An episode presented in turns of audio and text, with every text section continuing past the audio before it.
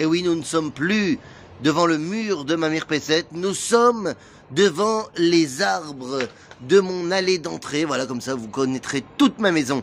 Eh bien les amis, aujourd'hui je voudrais vous parler d'un petit sujet qui est très très important, puisque j'ai appelé comme titre la première vraie faute.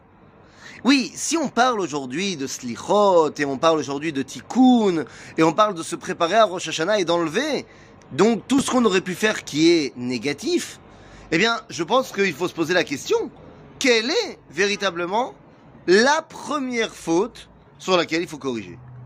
Quelle est la première, euh, on va dire, mise en péril de l'identité de l'homme?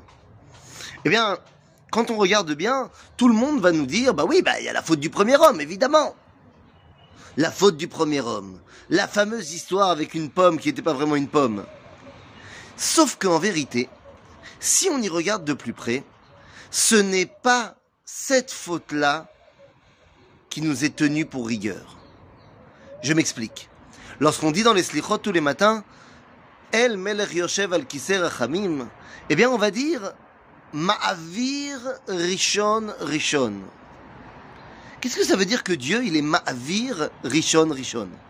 Eh bien, le Rav Ashkenazi, Manitou, le Rav Yehuda, Léon Ashkenazi, avait l'habitude d'expliquer la chose suivante.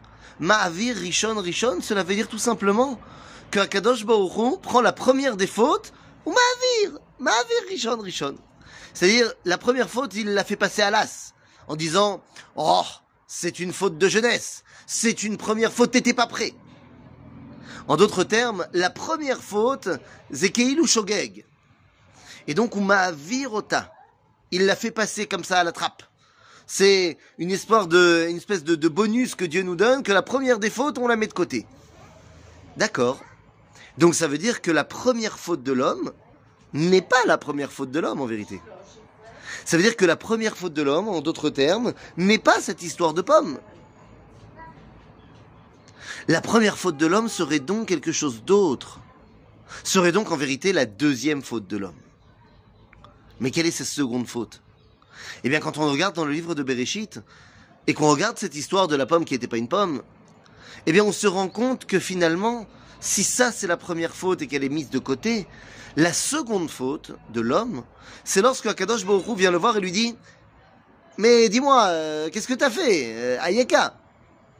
Et là, Adam Arishon répond Au lieu de prendre la responsabilité de ce qu'il a fait, il dit non mais c'est pas moi, euh, c'est la femme que tu m'as donnée.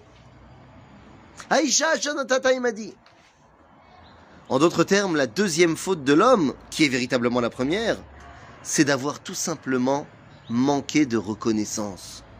Au moment où Akadosh Baruch lui a donné sa femme, le cadeau le plus extraordinaire qu'on pouvait lui faire, eh bien, lui, il va tout simplement le remettre en cause et dire Ah, mais en fait, tu m'as c'est à cause d'elle ah, tu as manqué de reconnaissance C'est ça la première faute.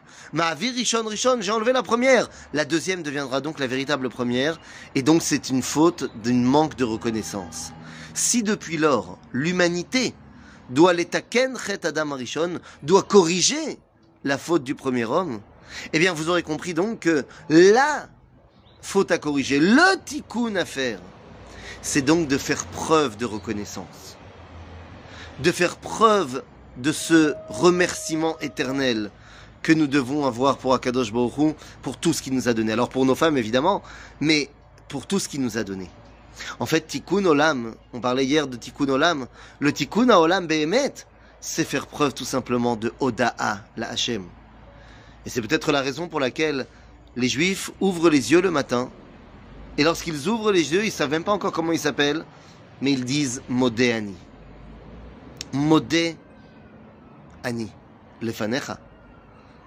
C'est-à-dire qu'il y a cette dimension de reconnaissance éternelle envers les bienfaits d'Akadosh Si tu es capable de reconnaître toutes les choses extraordinaires qu'il t'a données, eh bien, lorsque tu seras face à quelque chose de négatif, tu sauras la remettre dans son contexte et lui faire bien prendre conscience que c'est absolument pas, eh bien, la chose la plus importante, la chose qui prend la plus de place dans ta vie, mais au contraire, une chose mineure que donc tu n'auras aucun problème à corriger.